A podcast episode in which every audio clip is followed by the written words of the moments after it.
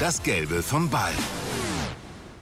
Ganz herzlich willkommen, liebe Tennisfreunde und solche, die es hoffentlich noch werden wollen. Das Gelbe vom Ball heißt aktuelle Themen rund um die gelbe Filzkugel. Und natürlich mache ich das nicht alleine, das ist ja klar, sondern mein liebgewonnener Experte ist wieder an meiner Seite. Boris, ich grüße dich. Du warst gerade beim Friseur, ne? du näherst dich langsam meiner Frisur. Das freut mich.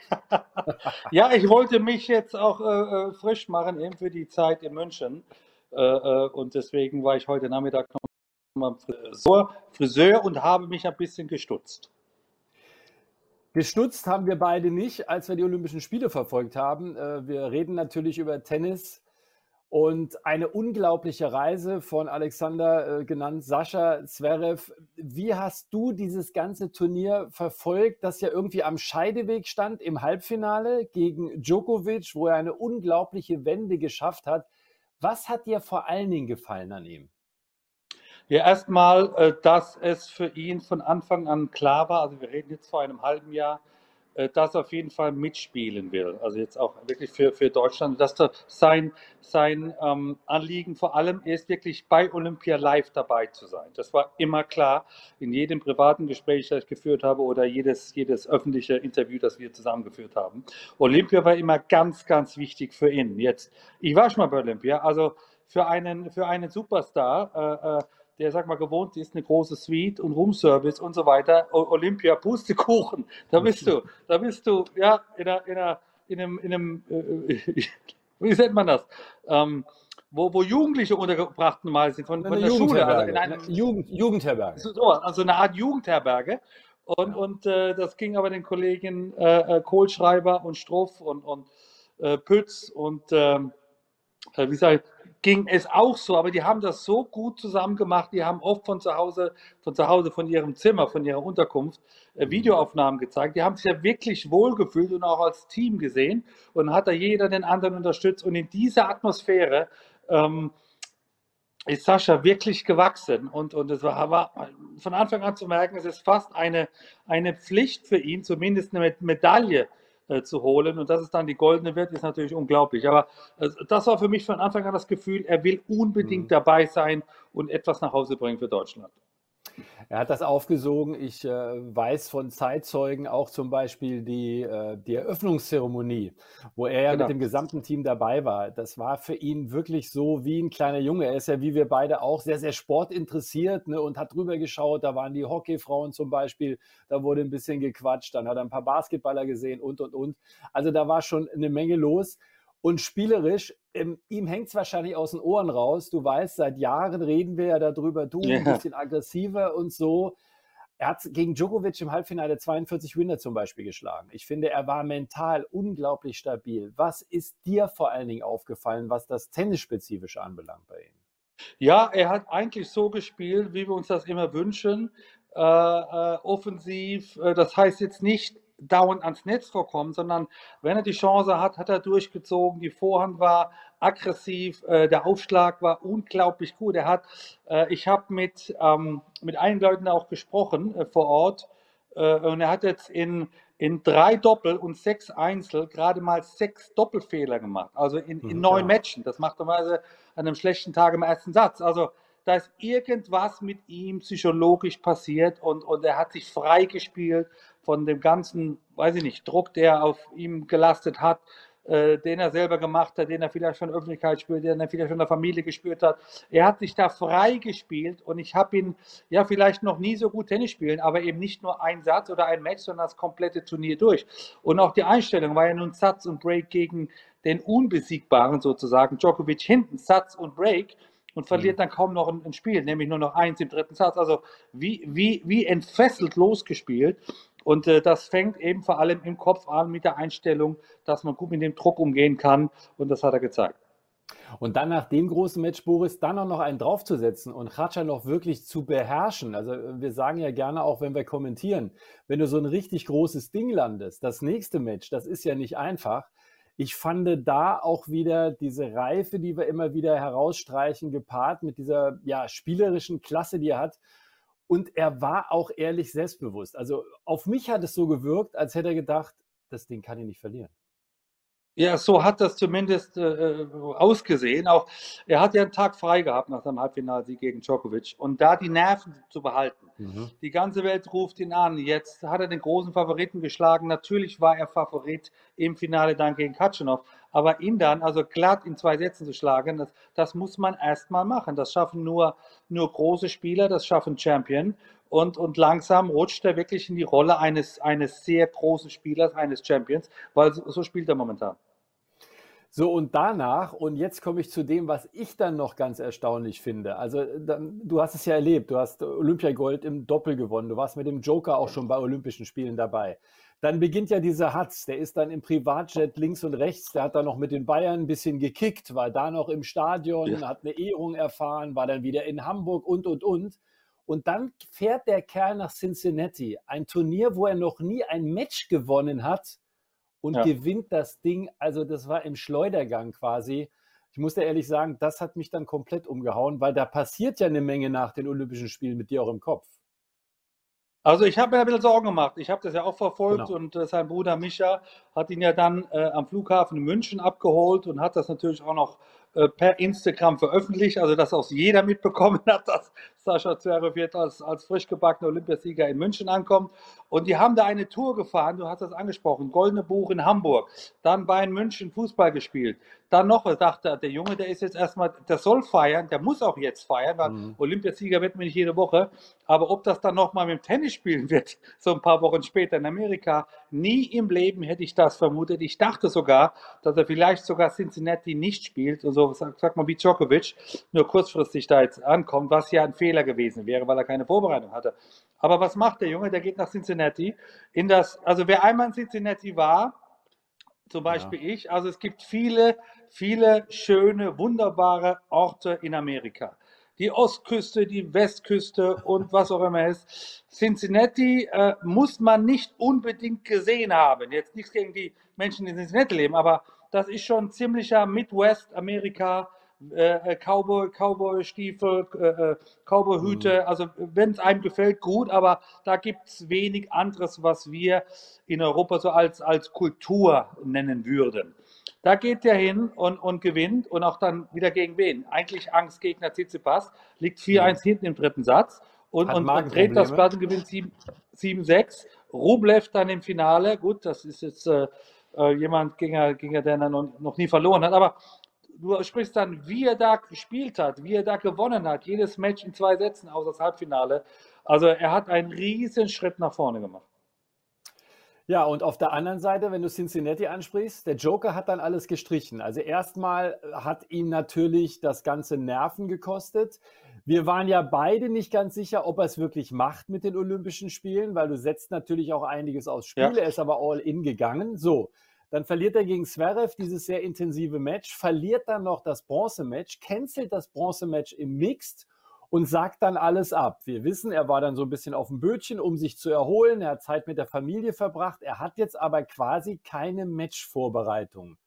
Was hältst du davon? Denn dieses Ziel, den großen Grand Slam in einem Jahr zu packen, das liegt ja vor ihm wie nichts. Also da hast du ja auch einen gewissen Druck äh, dir selber gegenüber dir auferlegt ja, wie hast du das beobachtet so?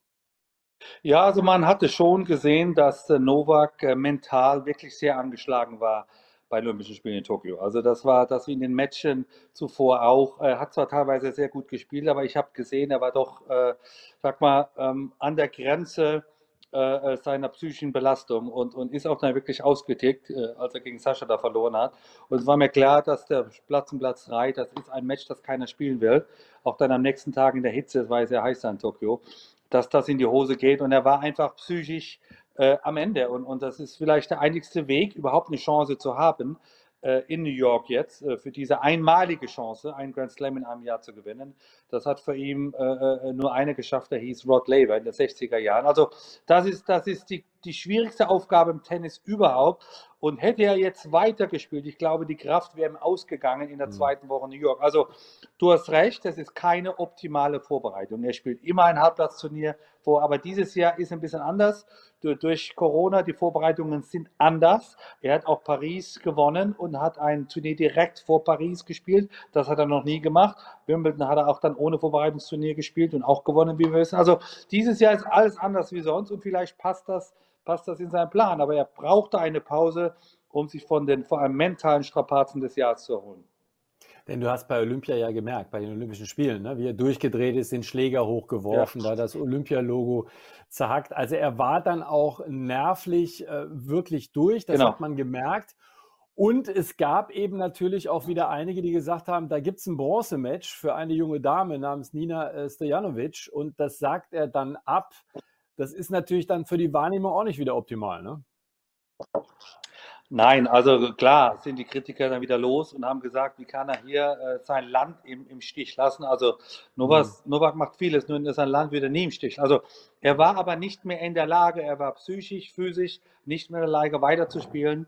Äh, äh, natürlich kamen die Kritiker und, und haben das wieder äh, ähm, gesehen und kritisiert und, und auch ähm, ja, äh, so wahrgenommen. Aber das ist so die, die Kehrseite äh, seines Ruhms, dass er deutlich mehr kritisiert wird wie fast alle Tennisspieler und das ist ein Preis, den er, den er schon seit langem zahlen muss.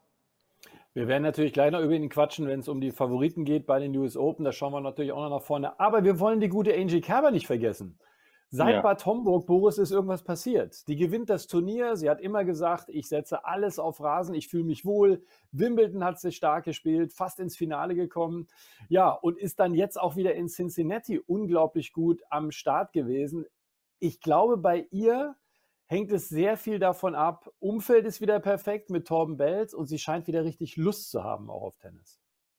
Ja, ich glaube, das ist das wichtigste Argument für Angie. Ich meine, sie hat alles erreicht äh, was man im Tennissport erreichen kann, war Nummer 1 Wimbledon gewonnen, US Open gewonnen, Australien gewonnen, Paris nun leider nicht, aber da ist sie nicht die Einzigste. Und, und äh, es war doch die Frage, warum spielt sie noch? Olympia war lange ein großes Ziel von ihr. Das hat sie jetzt diesen Sommer nicht äh, bestritten. Äh, ähm, insofern hat sie äh, durch diesen Sieg in Bad Homburg, glaube ich, wieder auch Lust am Gewinnen mhm. bekommen mhm. und hat Wimbledon ein hervorragendes Match dann im Halbfinale gegen äh, Sparti gespielt, die spätere Siegerin. Also war auch da wiederum ein Grand Slam-Sieg möglich. Und wenn man, wenn man so ein Champion mal war, das, das verliert man nicht. Das hat man im Blut. Und wenn man wieder so an der, an der, am ganz großen Sieg äh, riecht, dann, dann, will man, dann, dann will man das erreichen. Und, und, und ist, ist sich auch dann mit nichts zu schade, was die Trainingseinheiten angeht und, und macht vielleicht etwas mehr als noch vor einem Jahr. Und du sprichst es an, ihr, ihr Lieblingstrainer, ihr, ihr bester Mann, sage ich mal, äh, äh, ist wieder an ihrer Seite. Und, und das hilft natürlich auch. Das sind die, die oft beschriebenen 10 Prozent, die dann oft fehlen zwischen Sieg und Niederlage oder sind es teilweise nur 5 Prozent am langen Match. Und das hat sie wieder. Also ihr Umfeld ist wieder intakt. Das Selbstbewusstsein ist da. Und ich halte auch. Ähm, ich halte auch sie als eine der Favoritinnen für die US Open, weil, weil jetzt, sage ich mal, hat sie nichts mehr zu verlieren. Sie hat aus einem Jahr durchschnittlichen Jahr ein gutes bis sehr gutes gemacht und hat jetzt die Chance, vielleicht sogar noch mal ein Grand Slam Finale zu spielen. Also ich halte ganz großes Stück auf Angie. Sie ist wieder unter den Top 20 und sie hat jetzt auch in Cincinnati mit einem tollen Turnier äh, gezeigt, wo sie gegen Kvitova, gut, die musste dann aufgeben, aber gewonnen hat, wo sie gegen Esparti mindestens einen Satz richtig gutes Tennis gespielt hat. Deswegen, ich glaube auch, also man kann sie schon so auf eine Liste setzen. Top 6 würdest du sagen, vielleicht mit einer kleinen Außenseiterchance bei den äh, US Open? Ja, also bei den Damen tue ich mir sowieso schwer äh, ja, zu sagen, klar. wer ist jetzt die klare Favoritin oder wer sind die ersten vier. Aber auf jeden Fall äh, äh gehört ein Name dazu, das, der heißt Angelique Kerber. Äh, äh, aus den genannten Gründen. Und, und Selbstvertrauen äh, spielt immer eine große Rolle, äh, äh, gerade bei den Damen, wenn sie einen guten Lauf haben, wenn sie die Matches gewonnen haben.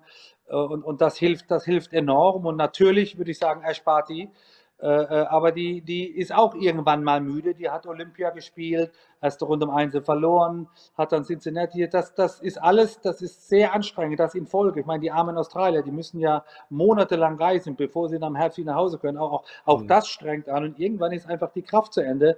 Und Angie war jetzt nach Wimbledon nochmal zu Hause, konnte auftanken und hat Olympia nicht gespielt. Also sie ist eigentlich äh, noch fit wie ein, wie ein Turnschuh. Insofern äh, sehe ich auch deswegen große Chancen für Kerber. Lass uns ruhig bei den Damen bleiben und damit schauen wir auf die US Open, die wir ja dann wieder ab dem kommenden Montag übertragen werden. Aber natürlich, das wissen Sie, auch die Qualifikation logischerweise bei Eurosport mit Join Plus. Also das ist ja jetzt auch schon am Laufen, sind auch einige Deutsche am Start. Wir haben Naomi Osaka äh, verfolgt. Wir hatten die Geschichte, wie sie wirklich auch öffentlich gesagt hat, äh, Depression, ich fühle mich nicht in der Lage, mich der Presse zu stellen. Dann kam natürlich viel, viel Trubel. Das heißt, Olympische Spiele, sie hat das Feuer entzündet, was ja eine ganz große Nummer ist, neben denen, die die Fahne tragen dürfen. Und hat aber, was das Sportliche anbelangt, obwohl sie jetzt Turniere gespielt hat, eigentlich nicht die Leistung gebracht, ist mittlerweile auch in der Weltrangliste abgerutscht. Da gibt es jetzt eine junge Dame, über die wir gleich noch reden, die auf Position 2 ist. Wie hast du jetzt so den Weg von Osaka verfolgt, nach dem, was wir auch erlebt haben, als wir seinerzeit aus dem Studio berichtet haben? Ja, erstmal äh, nicht nur ich, sondern die ganze Welt verfolgt sie jetzt auf Schritt und Tritt. Also ich weiß nicht, ob sie das jetzt will, aber aufgrund ihrer Aussagen in Paris, äh, wo sie von Depressionen sprach und, und auch äh, so ein Burnout quasi, Mental Burnout, äh, hat man sich schon Sorgen gemacht um die, um die junge Frau. Ist, äh, und hat dann Wimbledon nicht ge gespielt und war natürlich dann, ja, die, der große Star äh, äh, bei äh, den Olympischen Spielen äh, in, in Japan. Äh, da ist sie ja eine, eine Halbgöttin, sage ich mal.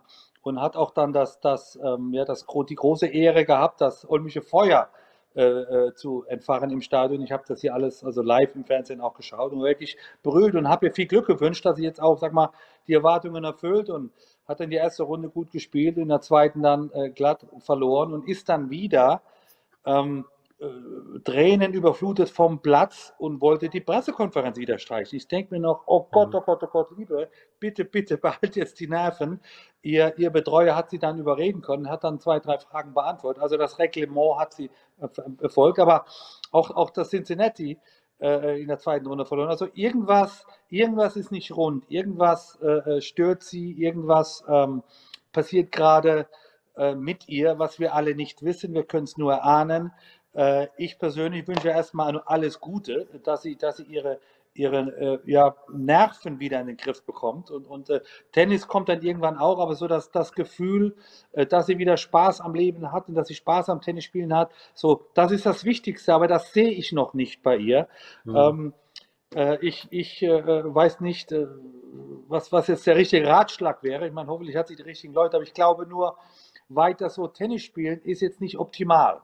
Äh, jetzt hat sie die US Open vor der Tür, äh, äh, vielleicht ihr Lieblingsturnier. vor Jahren ist sie doch zum Star geworden, als Serena Williams im Finale ähm, geschlagen hat. Sie hat große Werbeverträge Verträge auch, auch mit amerikanischen Firmen, deswegen muss sie da quasi mhm. auch spielen. Ja. Aber ob es für ihren Gesundheitszustand das Beste ist, das mag ich zu bezweifeln. Und äh, weil wir ja immer wieder sagen, auch äh, bei den Kommentierungen, du brauchst ja dieses Paket, um diese zwei oder drei Wochen ja genau. eigentlich durchzuhalten bei einem Grand Slam Turnier. Und dieses Paket, ich glaube, da sind wir uns beide einig, hat sie nicht und deswegen ist sie keine der Hauptfavoriten, oder? Also nochmal, ich, ich würde einen Champion nie unterschätzen, gerade wenn er Klar. Schon mal so ein Turnier gewonnen hat. Und ich glaube, wenn sie so die erste Woche übersteht und wieder, wieder Lust am Gewinnen bekommt und dann die, die Pressekonferenzen äh, unfallfrei übersteht und man sie vielleicht auch ein bisschen mehr in Ruhe lässt und, und mehr, sag mal, ähm, nicht stört, was natürlich für Journalisten relativ schwer ist. Ich, ich weiß, wovon ich spreche. Ähm, wenn sie dann quasi wieder in, in Form kommt und in ihren Tunnel kommt und dann sich wieder nur auf Tennis konzentrieren, dann kann sie schon wieder gewinnen. Aber ich glaube, die erste Woche ist für sie entscheidend. Äh, äh, äh weil ähm, dort wird sie wieder mit den Fragen konfrontiert, äh, genau. wie in genau. den letzten Wochen und Monaten auch.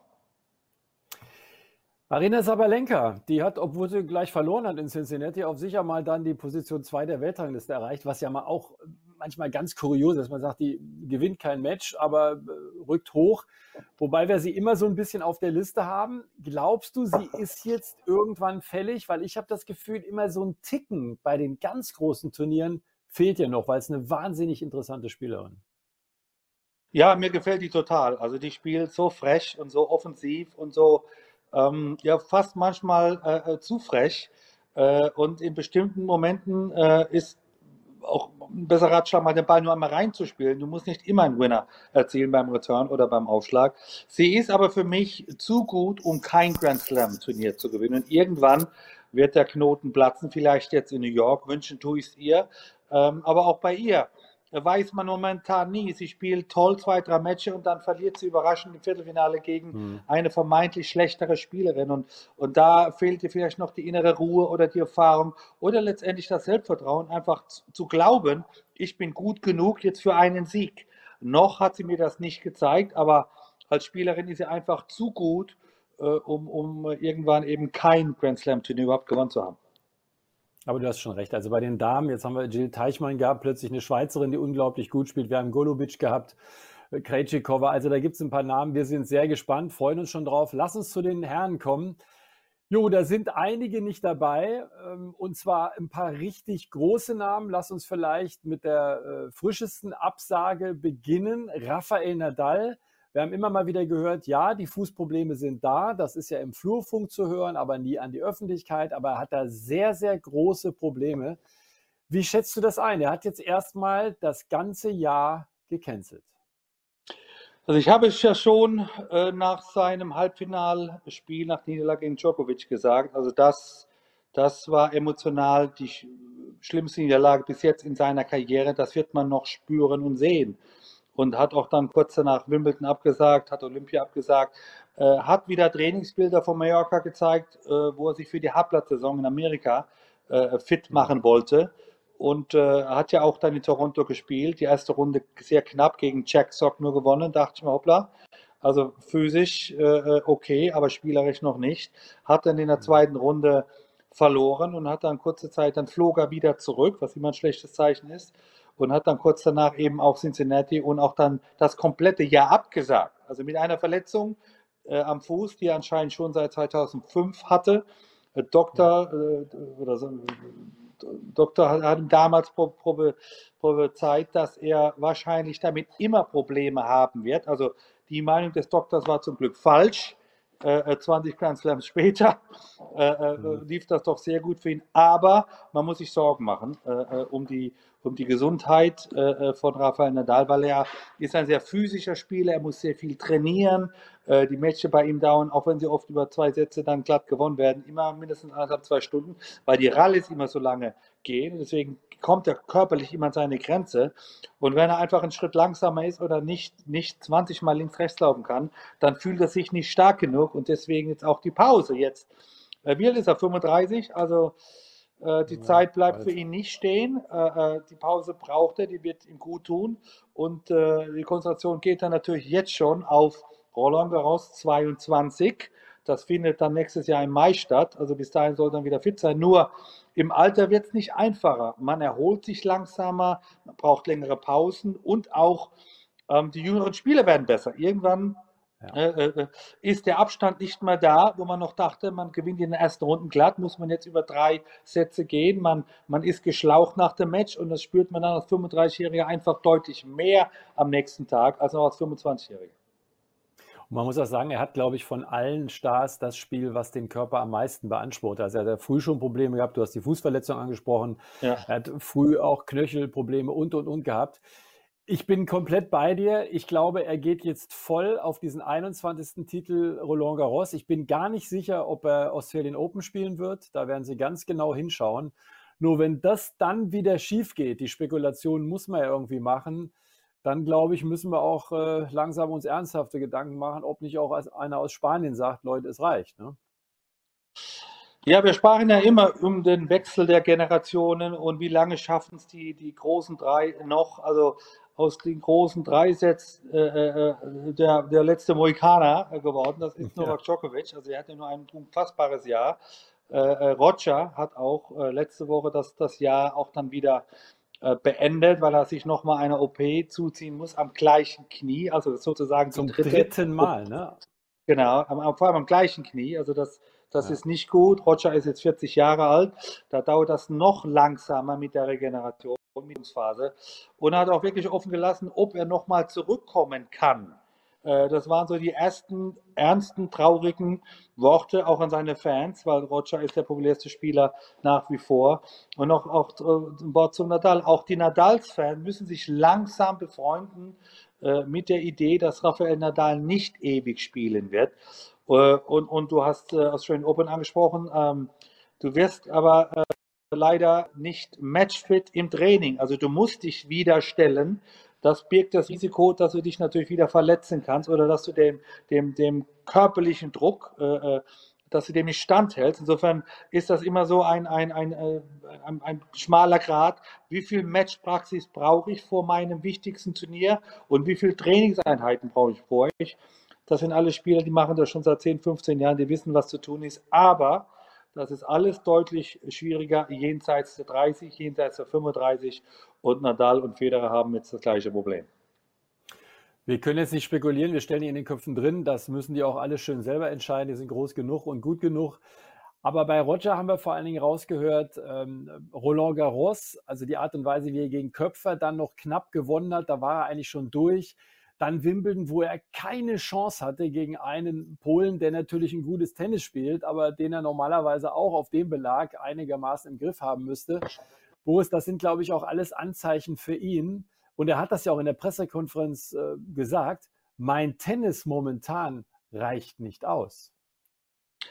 Ja, und das ist ja das, das Problem, dass du im Training, äh, äh ja, äh, in deiner Wohlfühloase, du trainierst du, wann du trainieren bist äh, und nicht, wann du spielen musst.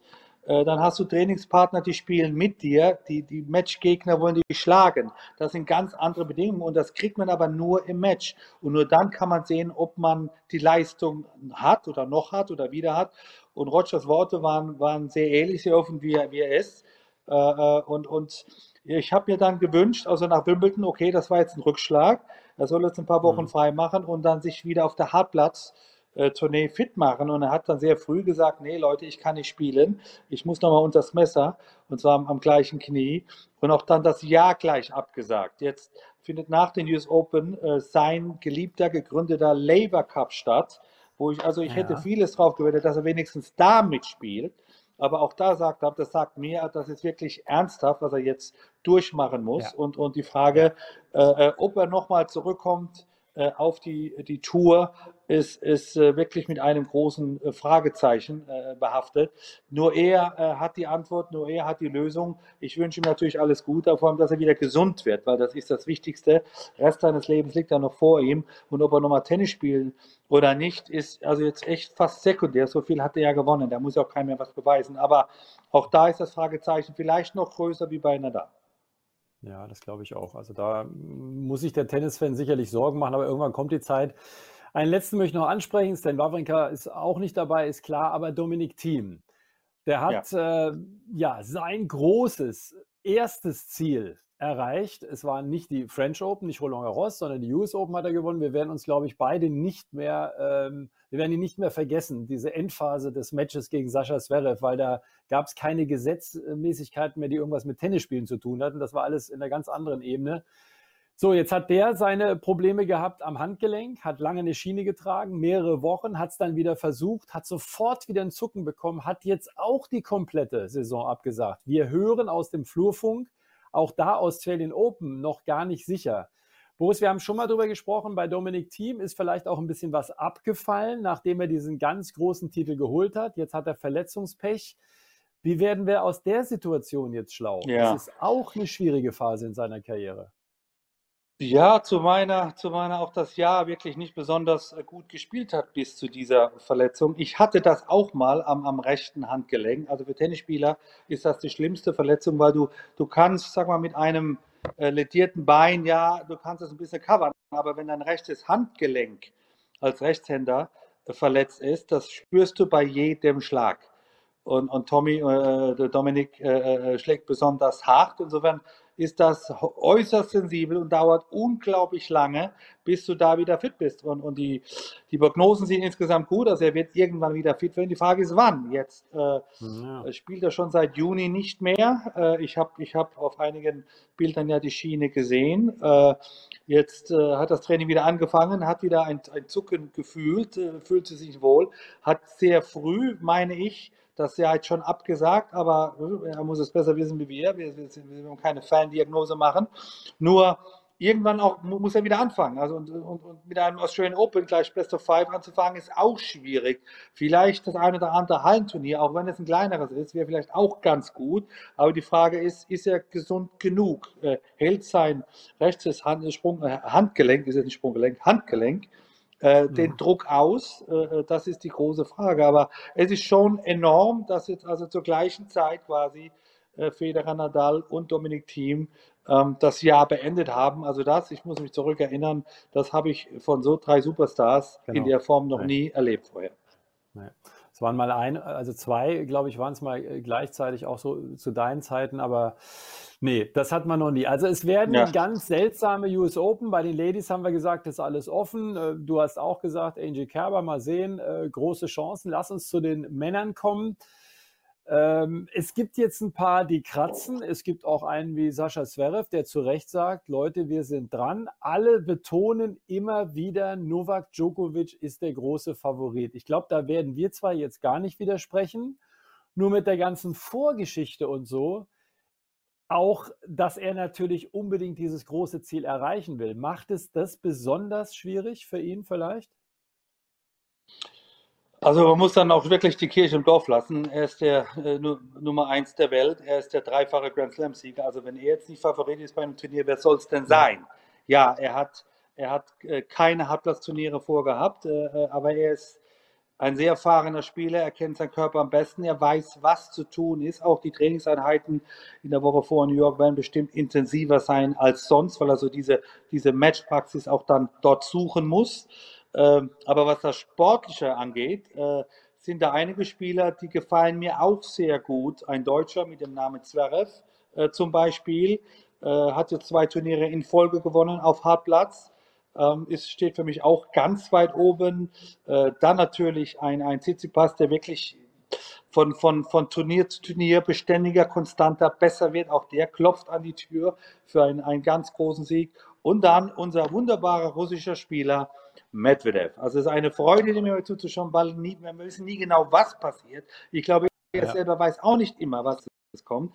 Aber klasse, er war schon mal beim US Open im Finale. Cincinnati jetzt auch wieder im Halbfinale gewesen.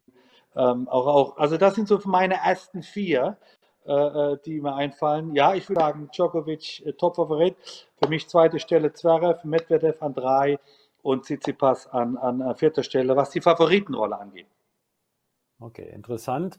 Rublev nehmen wir vielleicht auch noch dazu, aber ob es dann reicht für den ganz großen Wurf, der hat jetzt wieder in der Stunde hat er verloren gegen seinen guten Kumpel Sascha Zverev, wobei ich immer das Gefühl habe, das ist auch ein besonderes Match. Ja. Medvedev, finde ich, hat die stärkste Form mit Zverev momentan. Er war dann ein bisschen müde gegen Rublev. Anderthalb Sätze hat er den hergespielt. Also ich glaube, für ja. mich ist das auch einer, der eine, ja, eine ganz große Chance hat, vielleicht ja. jetzt den großen Titel zu holen, der auch mittlerweile beim US Open Publikum super ankommt, nach dem Ärger, den er mal hat und gesagt, ja, seid nur gegen mich, das motiviert mich nur. Boris US Open, wir werden es ja wieder übertragen. Das Ziel der Planer ist volle Zuschauerauslastung. Man hofft, 850.000 Zuschauer nach dem Turnier begrüßt zu haben. Und äh, es soll auch so sein, dass du gar nicht groß irgendwie äh, Test oder so weiter vorlegen musst. Interessanterweise übrigens die Qualifikation ohne Zuschauer, weil da sagt man, das sind so viele Spieler, da wollen wir nicht kein Risiko eingehen. Was hältst du von der Maßnahme? Also die Erfahrung, London, Fußball, Finale, mehrere tausend haben sich infiziert. Wir haben ja damals, glaube ich, schon gesagt, wir können es eigentlich gar nicht so richtig glauben. Was hältst du davon? Also ich war komplett überrascht, muss ich echt sagen. Ja, also ich sag mal, Wimbledon hat es für mich bis jetzt am besten gemacht. Äh, mhm. Die haben wirklich in der ersten Woche getestet, nur die Hälfte der Zuschauer übers reingelassen. Jeder musste jeden Tag einen neuen äh, äh, Covid-Test vorzeigen, um reinzukommen. Auch die Offiziellen, auch die Journalisten. Ich war jeden Tag dabei.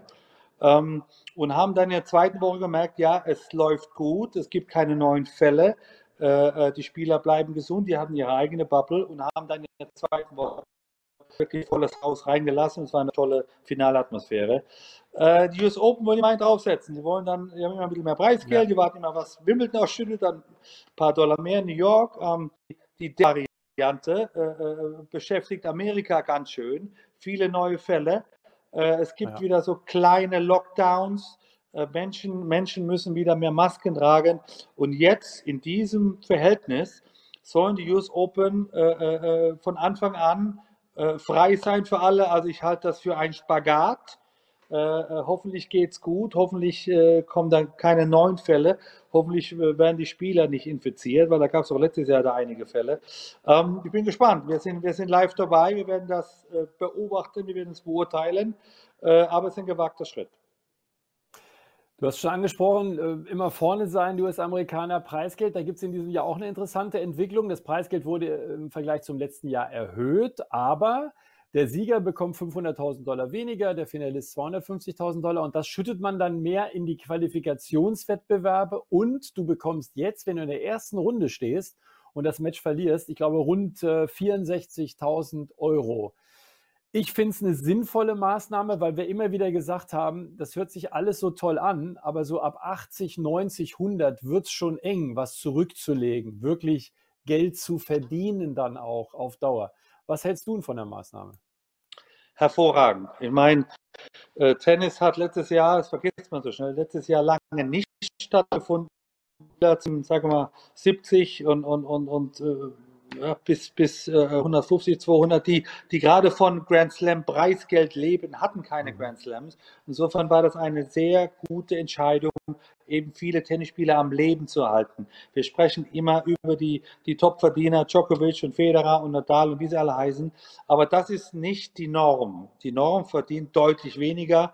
Und gerade die Grand Slams äh, sind, sind ein wichtig für Prozent, 95 Prozent aller Spieler, wenn sie da Einzel und Doppel spielen können und vielleicht auch Mix, dass sie einfach von, diesen, von diesem Geld die nächsten Monate gut leben können, ihr Umfeld zu bezahlen und so weiter. Deswegen ist es eine, eine hervorragende Entscheidung für den Tennissport. Ja, es ist genau wie du sagst. Ne? Also wenn du mal ein Jahr in diese Grand Slam Turniere reinkommst, hast du eigentlich die Reisekosten und so abgedeckt. Also da kannst du dann als Spieler genau. wirklich auch planen. Diese US Open, die wir ja immer wieder, ja, wir werden äh, dieses Jahr leider wieder nicht vor Ort sein, aber das ist natürlich den Umständen geschuldet, ist doch völlig klar.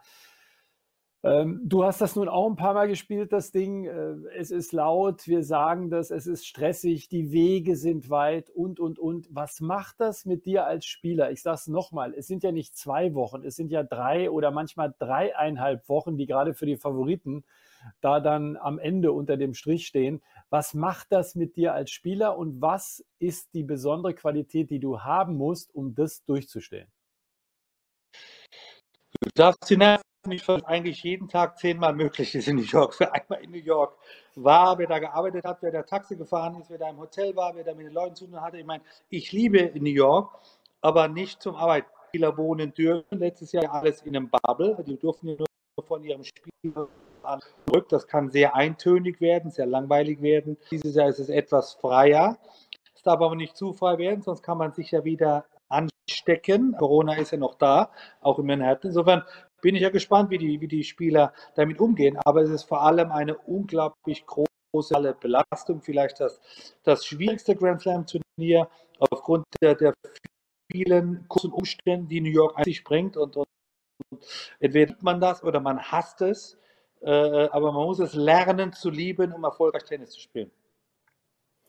Und es gibt unterschiedliche Varianten. Ich erinnere mich, du hast dem Joker mal empfohlen, nicht an einem freien Tag rauszugehen, sondern auf die Anlage zu kommen. Aber es gibt natürlich auch unterschiedliche Dinge, dass man sagt, jetzt musst du erstmal aus dem ganzen Trubel raus. Wie hast du probiert, dich wieder runterzufahren? Weil die Spannung muss ja irgendwann mal raus aus dem Körper, um dann am nächsten Tag fürs Match, wenn du einen Tag frei hast, wieder voll da zu sein. Was war so dein persönliches Prozedere? Ich weiß, du bist mit dem Auto äh, durch die Gegend gefahren, teilweise auch in Gegenden, wo es ein bisschen eng wurde, wenn du dich mal verfahren hast. Wie hast du das geschafft? Ja, ich äh, bin ein, ein, ein, ein Freigeist. Also ich brauche meine, meine äh, also eine lange Leine, nenne ich es mal so. Ich brauche meine äh, Wege, um, um äh, wieder runterzukommen und auch wieder Kraft zu schöpfen, auch mal was anderes zu denken. Äh, um einfach nach Harlem zu fahren, obwohl das nicht ganz ungefährlich war. Ich rede von den 90ern. Heute ist es ein, ein sehr populärer äh, Wohnort, aber ich rede 80er, 90er, da mit dem, ja, mit dem ja, Auto mit einem Stern rumzufahren, war vielleicht nicht die cleverste Idee, aber ich habe es einfach gemacht. ähm, aber das war einfach für mich, ähm, um Kraft zu schöpfen, um was anderes zu sehen. Jeder Spieler macht es anders. Äh, ich glaube, es ist aber ein Vorteil für die Spieler, wieder in Manhattan wohnen zu dürfen, weil du einfach an deinem freien Tag kannst ein bisschen was machen in der Stadt. Es gibt tolle Restaurants und, und, du gehst in Central Park. Also das ist, das ist, ist wirklich schön anstatt immer nur Anlage. Auf der anderen Seite musst du auf die Anlage, um da zu trainieren. Es gibt zwar Hartplätze im Central Park, aber da ist der Belag anders. Da sind normale Touristen, da wirst du vielleicht vom Training gestört. Auch Topspieler haben, haben äh, Plätze auf Long Island. Also Novak hat eine Familie, wo er auch äh, teilweise gewohnt hat, wo dann ein, ein, ein Privattennisplatz ist, wo man dann die Spieler sozusagen hinorganisiert an den freien Tagen, dass man einfach ein bisschen bequemer äh, trainieren kann. Also es gibt viele Varianten, wie man die US Open angeht. Äh, jeder muss für sich herausfinden, was ist die beste für einen.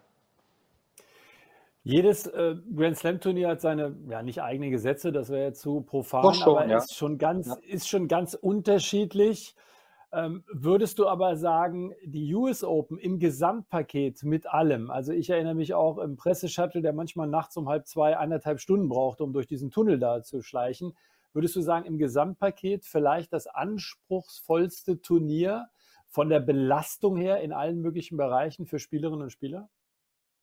Also, wie gesagt, jeder, jeder sieht das an. Ich glaube, als Amerikaner ist es vielleicht dein Lieblingsturnier. Als, als Europäer ja. äh, sind dir vielleicht die europäischen Turniere ähm, äh, angenehmer. Äh, äh viele, viele Tennisspieler lieben auch Melbourne.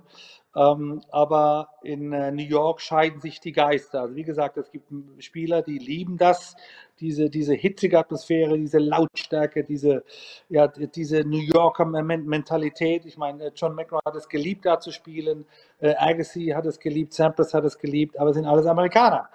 Ich glaube, Europäer tun sich da schwieriger, äh, weil man einfach eine andere Einstellung zu vielen Dingen hat. Und für mich persönlich war es das, das anspruchsvollste Turnier und vielleicht geht das vielen europäischen Spielern ähnlich. Vielleicht zum Schluss, um den Tennisfans auch nochmal ein bisschen zu erzählen, wie das so ist, weil du sagst, Amerikaner, die werden dann übrigens auch, liebe Tennisfreunde, durchaus bevorzugt. Also ich kann mich erinnern, es gab mal das Beispiel, da war ein Match und Andy Roddick wollte trainieren, es hatte geregnet und der erste Platz, der hergerichtet wurde, war eigentlich ein Matchplatz. Da hat damals Korea spielen wollen, hat sich Mancini, der trainiert hat, unglaublich aufgeregt, weil Herr Roddick trainieren durfte auch Zeitplan. Das heißt, wann spiele ich, Boris? Da wird schon ein bisschen auch auf die amerikanische Brille geschaut. Ne? Ja, viele sagen, das ist normal, aber, aber Sport sollte doch auch fair bleiben, fair bleiben und dass alle Spieler also nicht unbedingt immer gleiche Voraussetzungen, aber doch ähnliche haben. Äh, mhm. Vielleicht auch da ein Wort zu Serena Williams. Also die ist die absolute Tennisgöttin, äh, äh, äh was New York angeht. Und, und sie kann ganz bestimmt sagen, wann sie denn anfangen will und ob sie lieber am Abend oder am Nachmittag. Ähm, äh, es ist nun mal so, das, sind, das, sind, das ist ein offenes Geheimnis und die hat sich das auch erspielt oder verdient, äh, weil wenn Silvina spielt, ist das, das äh, Stadion voll gefühlt, äh, haben die Sender die höchsten Einschaltquoten, deswegen hat sie da äh, äh, ein besonderes Recht. bei den Herren gibt es momentan keinen Amerikaner, Amerikaner, den ich als Turnierfavorit sehe. Insofern gibt es da jetzt nicht die einheimischen Vorteile. Aber du hast vollkommen recht, wenn ein Amerikaner im Nightmatch spielt, äh, egal gegen wen, dann, dann klatschen 23.000 Amerikaner eigentlich nur wieder den Einheimischen. Das, das ist mhm. halt so, das ist manchmal schwierig zu verkraften, aber man kann sich ändern. Insofern, auch das ist anders. Das gibt es nicht in Melbourne, das gibt es nicht in Paris, das gibt es nicht in London, aber wohl in New York. Traust du Serena den großen Wurf nochmal zu? Also wenn, dann in New York. Äh, äh das ist für ja. sie äh, the Big, big Apple. Emotional, ne? sie, ja, das hat sie einfach Heimvorteil. Äh, da ist sie die Königin, äh, da wird sie gefeiert, da wird sie am meisten respektiert. Und äh, ich bin froh, dass sie jetzt auch dieses Jahr, sag mal, die Grand Slams durchgespielt hat, dass sie keine größere Verletzung hatte. Hat aber jetzt eine lange Sommerpause, hat Olympia nicht gespielt, äh, hat Cincinnati auch nicht gespielt. Das sind dann mal acht Wochen dazwischen. Nur so viel kannst du im Training ja erreichen. Du wirst einfach nicht matchfit im Training. Du brauchst Matches. Insofern ist für sie so die ersten paar Runden entscheidend, dass sie da gut durchkommt. Und wenn sie dann mal ins Rollen kommt, dann ist New York ihr, ihr Lieblingsturnier und dann kann sie es auch gewinnen. So, und äh, liebe Tennisfreunde, wir beide und glaube nicht nur wir freuen uns drauf. Wir werden ja dann ab nächsten Montag wenn wir dann in die Bütt gehen, sozusagen, in die Tennisbütt, die Quali gibt es auch schon. Ich habe das gesagt. Boris, ich danke dir. Wir sehen uns in alter Frische in unserem äh, kleinen, heimeligen Studio. Jo, und das war eine weitere Folge zwischen Olympia und quasi den US Open mit das Gelbe vom Ball. Danke, Boris. Das war das Gelbe vom Ball, der Eurosport Tennis Podcast.